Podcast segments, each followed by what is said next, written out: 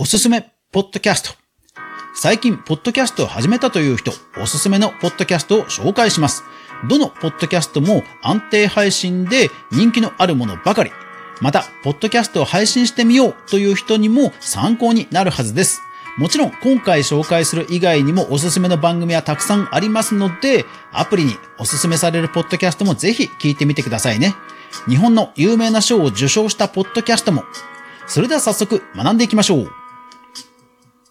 おはようございます。クリエイターのガグアです。いつもご視聴ありがとうございます。それでは今日のお品書き。ポッドキャストのおすすめはこれだ。人気のポッドキャストを知る方法です。それでは早速、教養系からまずご紹介しましょう。まずはこちらですね。古典ラジオです。もう日本のナンバーワンポッドキャストと言っても過言ではない、もう超人気有名な番組です。歴史を愛し、歴史を知りすぎてしまった歴史ギークな二人と、圧倒的歴史弱者がお届けする歴史インターネットラジオと、どなたが聞いても楽しく、そして教養を楽しく学べる番組として、まあ万人にお勧めできる番組です。そしてまあ番組としても本当に完成度が高いですので、もう聞いていて飽きない。1回の配信は50分や40分など比較的長く感じるかもしれませんが、それでもですね、飽きさせない構成が本当に見事でお勧めできます。次に、ゆる言語学ラジオです。こちらもですね、詳しい方とそうでない方のコンビで、男性お二人のパーソナリティです。やっぱりなんかね、知識量のコントラストがある番組って本当聞きやすいんですよね。で、こちらの番組もですね、構成や内容がですね、本当に緻密に計算されていて飽きない番組です。言語というね、誰しも関係するテーマですので、本当に面白いんですよね。例えば、ちょっとタイトルを見てみますと、イルカも喋るは大嘘。高橋は神とつながる仕事を意味する名字とかですね、本当にこう教養あふれる番組になっています。英語系行きましょう。Study in Native 英会話です。こちらはですね、超人気 YouTuber、人気 TikToker のみっちゃん、せいけさんがやられている番組です。いろんな英会話、ポッドキャストあるんですけども、私が個人的にはこの番組、こう日本語と英語のバランスが良くて、すごい全く英語を知らない私でもすごい聞きやすいのでおすすめです。まあ、英語をたくさん聞けるという方は、英語で雑談、ケビンズ・イングリッシュルーム・ポッドキャストなども人気です。次にビジネス系なんですけども、解説1日5分ビジネス英語。こちらはですね、オリジナルの英語の記事を教材にしたビジネス英語教材ビジネスイングリッシュプロからおすすめのトピックを紹介してくれる番組です。毎日、まあ、5分間という小気味のいい刻みでですね、配信してくれる英語学習ポッドキャストですので、毎日の英語学習に飽きなく聞けるかと思います。はい。それでは雑談行きましょう。まあ、どの番組も面白いんですけども、私が、ま、個人的に好きな番組を紹介します。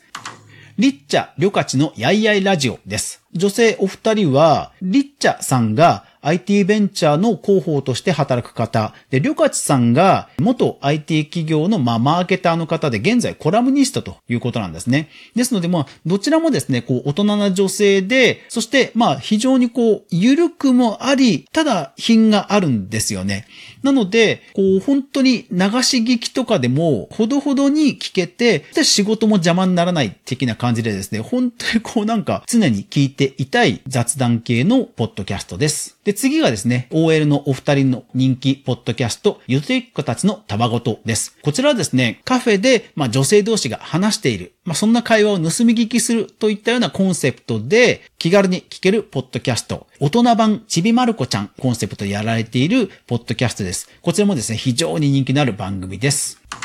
それから男性二人ということでしたら、こちらがおすすめです。楽しいラジオどんぐり FM です。お二人がやられている番組で、本当に毎回毎回ね、ゆるくくだらないことをね、話す雑談番組なんですよね。例えば、どんぐり的スズメの戸締まりの楽しみ方と来たと思ったら、肛門大好きポンポさんとか、競馬場でファクトチェックとかですね、もう縦横無尽でしょ。本当にこう、ゆるく長く聞ける番組としておすすめです。それから大人な女性の雑談ということではこちらはいかがでしょう結婚したい乙女たちのアダルトークです。こちらもですね、超人気ポッドキャストでして、なんと収益化もされている、もうビジネスになっているぐらい、まあ、人気のですね、ポッドキャスト番組です。女性二人の明けすけなトークがですね、癖になるということで、ものすごく人気の番組になっています。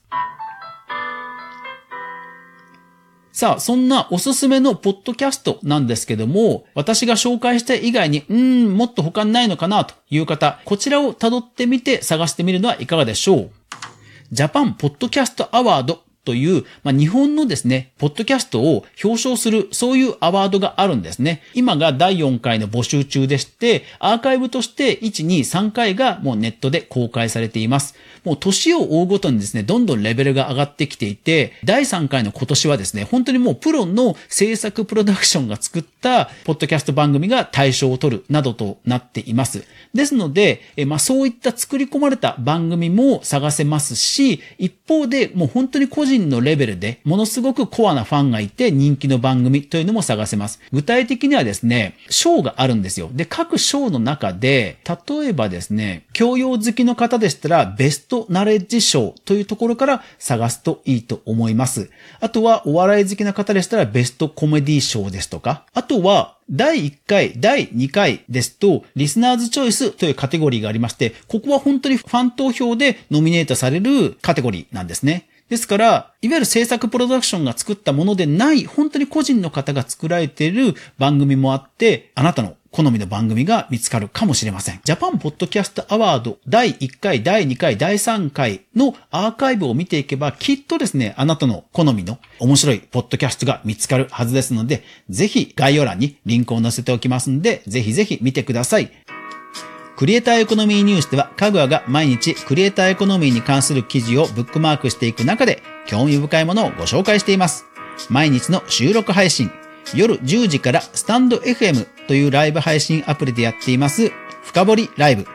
週に1回の無料のニュースレター、3つの媒体で配信していますので、ぜひお好みのものをフォローしてくださると嬉しいです。というわけで今日も最後までご視聴ありがとうございました。いってらっしゃい。